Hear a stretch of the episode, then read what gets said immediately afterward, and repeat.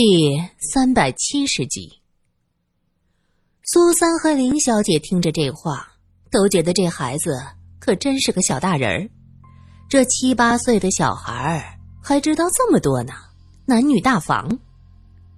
郑义牵着郑理的手往外走，一边走一边说道：“两位小姐放心，这里是女池，等我们离开后，你们将门栓插上就是了。”苏三说道。多谢了，这儿环境真好。这时，苏三看到郑理突然回过头来，对着苏三无声的说了三个字：“扔了他。”等到他们走出去，林小姐轻轻拉了拉苏三的袖子：“苏小姐，你觉得他们会和这根针有关系吗？”苏三将针伸到他面前。你闻闻，有什么味儿？林小姐用力的闻了几下，摇摇头：“我没有闻到啊。可是你说这针是臭的，针怎么可能是臭的呢？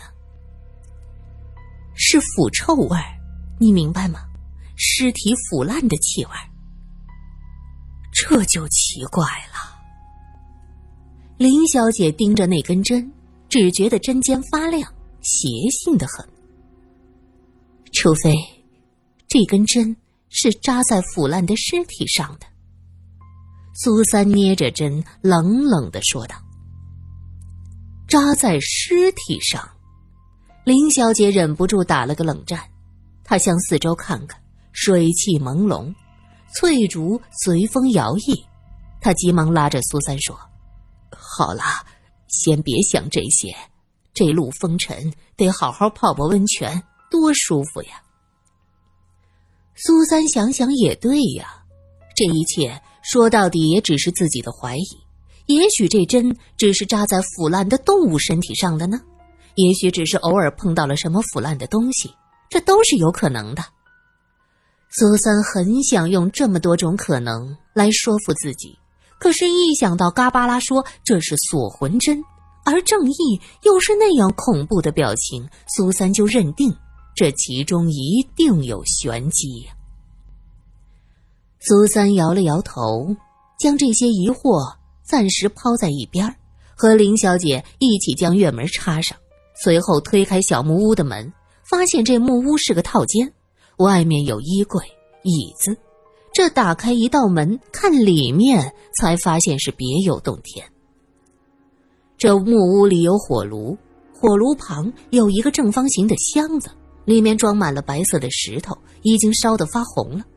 再旁边是一个盛满水的木桶，里面飘荡着玫瑰花瓣，桶边挂着个瓢。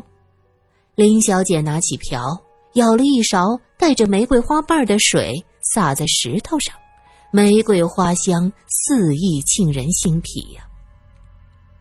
苏三叹道。哎呀，这个客栈还真是会做生意，这些布置真不错，看着就舒服。林小姐笑道：“我过去在活佛那儿见过这样的桑拿房，叫什么来着？呃，对，叫芬兰浴。说芬兰是黄头发、绿眼睛人的国家，你说这些洋人还真会瞎琢磨。”苏三不由得笑了，林小姐见苏三露出了笑脸，她急忙说道：“苏小姐，我……哎，打住，咱们之间的恩怨我不想提，可是我没忘，你到底是好人还是坏人？咱们一路上看吧，你也不用再解释。不管怎么解释，你都是出卖了我们，就为了你那不靠谱的神族后裔的身份。可结果呢？”你根本就和神族没有一点关系。林小姐叹了口气：“唉，我因为这个预言苦了这么多年。苏小姐，你是不知道我都经历过什么。那些人根本就不是人，什么折磨人的法子都想得出来。我只要一想到是因为这个预言才受的苦。”就一心想在死之前证实这一点。我现在知道自己和神族无关，就是死了，也没什么遗憾了。他说这话的时候，声音低沉，充满了哀伤。苏三想到他少女时代被老活佛看中，想尽办法弄到手里，备受折磨。现在忽然知道，原来自己并不是神族的后裔，之前所受的一切苦难都是因为老活佛的贪念。他怕是已经万念俱灰了吧？唉，好热呀！林小姐见苏三不说话，就主动岔开话题：“是呀，很热呀。刚进来不觉得什么，这会子才觉得屋子里非常的热，热的连呼吸都跟不上。”苏三想了想，又舀起一瓢水倒在石头上，哗啦一声，水汽蒸腾。玫瑰花香味儿是越来越浓，闻着腻人。苏三微微皱眉，心想：这香味儿怎么越来越腻人？刚才只是淡淡的玫瑰甜香，怎么现在越来越浓？林小姐捂着鼻子：“不好，这好像是秘药，这味儿太浓了！快，快把鼻子捂起来！”苏三急忙向外走，可是那道门像是被锁上，怎么也拉不开。苏三也捂着鼻子问向林小姐：“怎么办？门卡着呢。”林小姐走过去，用力的一拉，一动也不动。屋子里的温度越来越高了，他们又不敢洒水降温，怕那样甜腻的香味会让人熏得晕过去，在这么热的环境里晕倒，可就没有活路了。林小姐用力的踢了几下门，她大声喊着。有人吗？门卡住了。他踢了几下，外面一点动静也没有。这门不会无缘无故的出问题吧？苏三已经热得透不过气了，他想喊，喊不出声，就只能跟着林小姐一起用力的踢门。也不知道踢了多久，也许只是一瞬间，可在这样的环境待上一秒钟，都让人觉得无比的漫长。苏三的眼睛渐渐的模糊，他上不来气，嗓子眼像是堵了一团热棉花，堵得满满的，热辣辣的，又咽不下气。他实在是站不住了，身子倾斜，要靠向一边。林小姐一把扶住他，她突然掐了苏三腋下一把，苏三疼得眼泪都流出来。林小姐在他耳边说道：“保持清醒。”苏三点点头，暂时的疼痛让他稍稍的清醒，可还是热，汗如雨下，衣服已经贴在身上，脸上想来已经红的不行了吧？不，不能这样死去，不能！就在这时，外面传来罗隐的声音：“你们在里面吗？”若不是浑身无力，苏三和林小姐已经跳了起来。可是他们现在根本就说不出话来。林小姐拼尽了全力，哐哐哐，用头去撞那个门。罗英喊道：“是你们吗？”林小姐又努力的撞了几下。罗隐伸手去拉那个门，可是他怎么也拉不动。罗隐急了，他听不见苏三和林小姐说话的声音，就只能听见用头撞门的声音。他知道一定是出了大事儿。他扫视屋子，拎起一把椅子，用力的向着那扇门砸了过去。一下，两下。就在这时，旺堆的声音传出来：“出了什么事儿？把门撞开，快！”旺堆不知道发生了什么，可还是非常听话的，带着几个保镖一起去撞。人多力量大呀，哐哐几下，这门。终于被撞开了。罗隐冲进去，见到苏三和林小姐靠在木墙上，大汗淋漓，浑身都湿透了。苏三穿着猎装，湿透的衣服紧紧的贴在身上，曲线玲珑。罗隐急忙脱下自己的外套，将苏三护住，一把将他抱起来，大步的走出去。林小姐微微一笑，摇了摇头。旺堆看着罗隐，又看了看旁边的保镖，他问道：“我扶你。”林小姐伸手，旺堆扶着她的胳膊，一步一步的走出去。怎么回事？怎么被关在这儿？也不知道，门是自己卡住，还是被人动了手脚，进去就出不来了。苏三长长的出了口气，啊，活着真好，刚才我差点，差点就憋死了。罗隐将苏三放在大石头上，石块透出微微的凉，苏三直接整个人趴上去，脸紧紧的贴着石块。啊，好舒服！旺堆也扶着林小姐出来，几个保镖也觉得事有蹊跷，蹲在地上开始检查那扇拉门。苏三忽然想到：“哎，门我插上了，你们怎么进来的？”罗隐指了指旁边的白墙。林小姐的情况比苏三要好一些，坐在大石头上，大口的喘着气。旺堆回头就带人检查那个拉门，嘴里嘟囔着：“怎么会打不开呢？”罗隐知道，这些人勇猛有余，是精细不足呀。你是不能指望他们做这种细致活的，就低声对苏三说：“你先休息。”我看看那门到底怎么回事。苏三点了点头，看着罗隐进到木屋，低声对林小姐说：“谢谢你，要是没有你，我是坚持不下去的。”林小姐笑了，她面目枯槁，笑起来一张干瘦的脸皱成一团，牵动嘴角，很难看。苏三的鼻子酸酸的，他有点想哭。林小姐安慰着：“也是我败不警觉，是我一再催促你进来的。”苏三叹了口气，心想自己真的是太大意了。捡到的这根针本来就不同寻常，那个正理的表现更加奇怪，可他竟然不当回事儿。苏三伸手去摸口袋里的针，他掏出手帕，却发现那根针不见了。去哪儿了？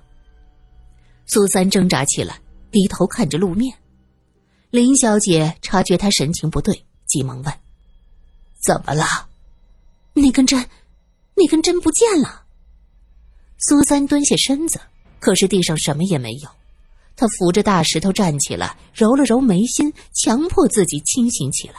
他仔仔细细的想着，那针到底有没有包进手帕里？包上了吧，拿着质问正理，然后就包上了呀。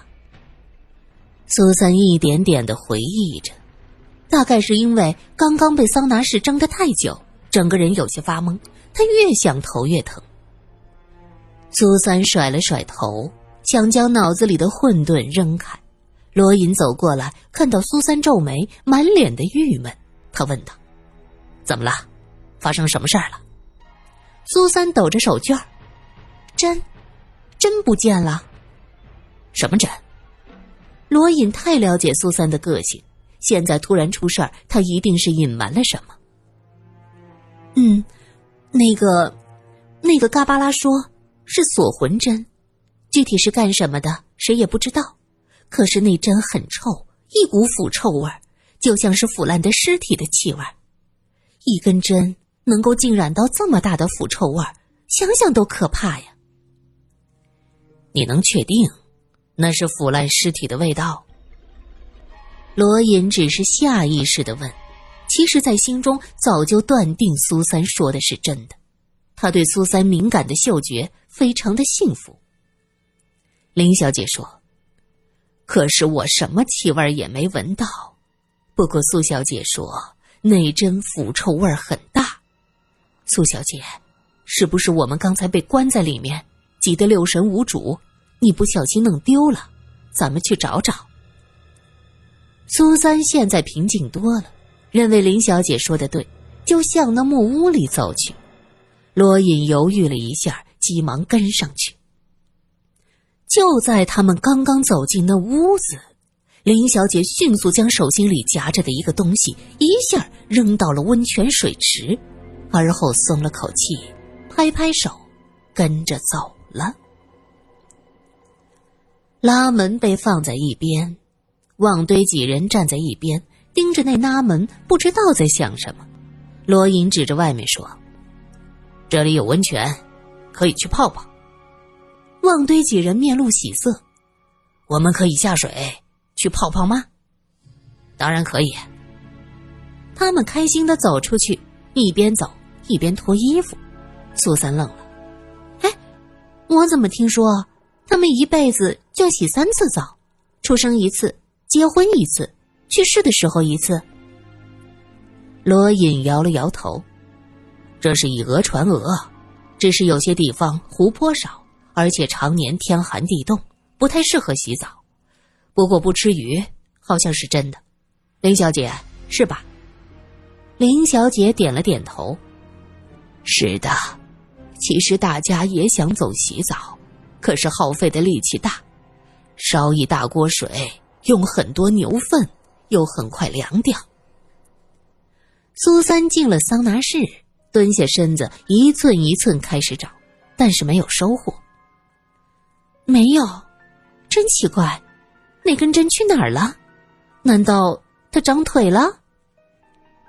他说这话，林小姐始终是一言不发，只是低着头，做出一副寻找的样子。这扇门到底又是怎么回事啊？苏三见找不到针，索性放弃了，走到被损坏的拉门前，仔细的研究。我检查过了，像是门框受潮卡住了。这个门上没有机关，不过也真奇怪呀，这早不卡晚不卡，怎么你们进来就卡住了？我可不相信这是个偶然的事件。当然是偶然，这位先生以为是什么呀？我们家是黑店，专门谋财害命吗？一个清冷的声音传过来，原来是这家店的二少爷，郑义。苏三低声对罗隐说：“这是店家的二儿子，叫郑义。”罗隐点了点头，心想：苏三这么快就打探到这些事儿，可真能干。这里是女池啊，你们怎么在这儿？郑义指着池子里的几个大汉，旺堆笑道：“你们家这店差点害死苏小姐，哼！你们可知道苏小姐是什么人？这真要出了事儿，我们家老爷出兵。”平了你这小破店！这旺堆说汉话还有些生硬，可口才可真不赖呀。罗隐是故意引他们离开木屋的，此时自然也不想和店主有什么纠纷。他说道：“既然是女池啊，你们就上来吧。”正义恼怒道：“哼，我丽江还怕你们几个藏人不成？哟，瞧不起人是吧？”这话触怒了几个大汉，纷纷湿淋淋站起来。旺堆突然大叫一声：“哎呦，有东西咬我！”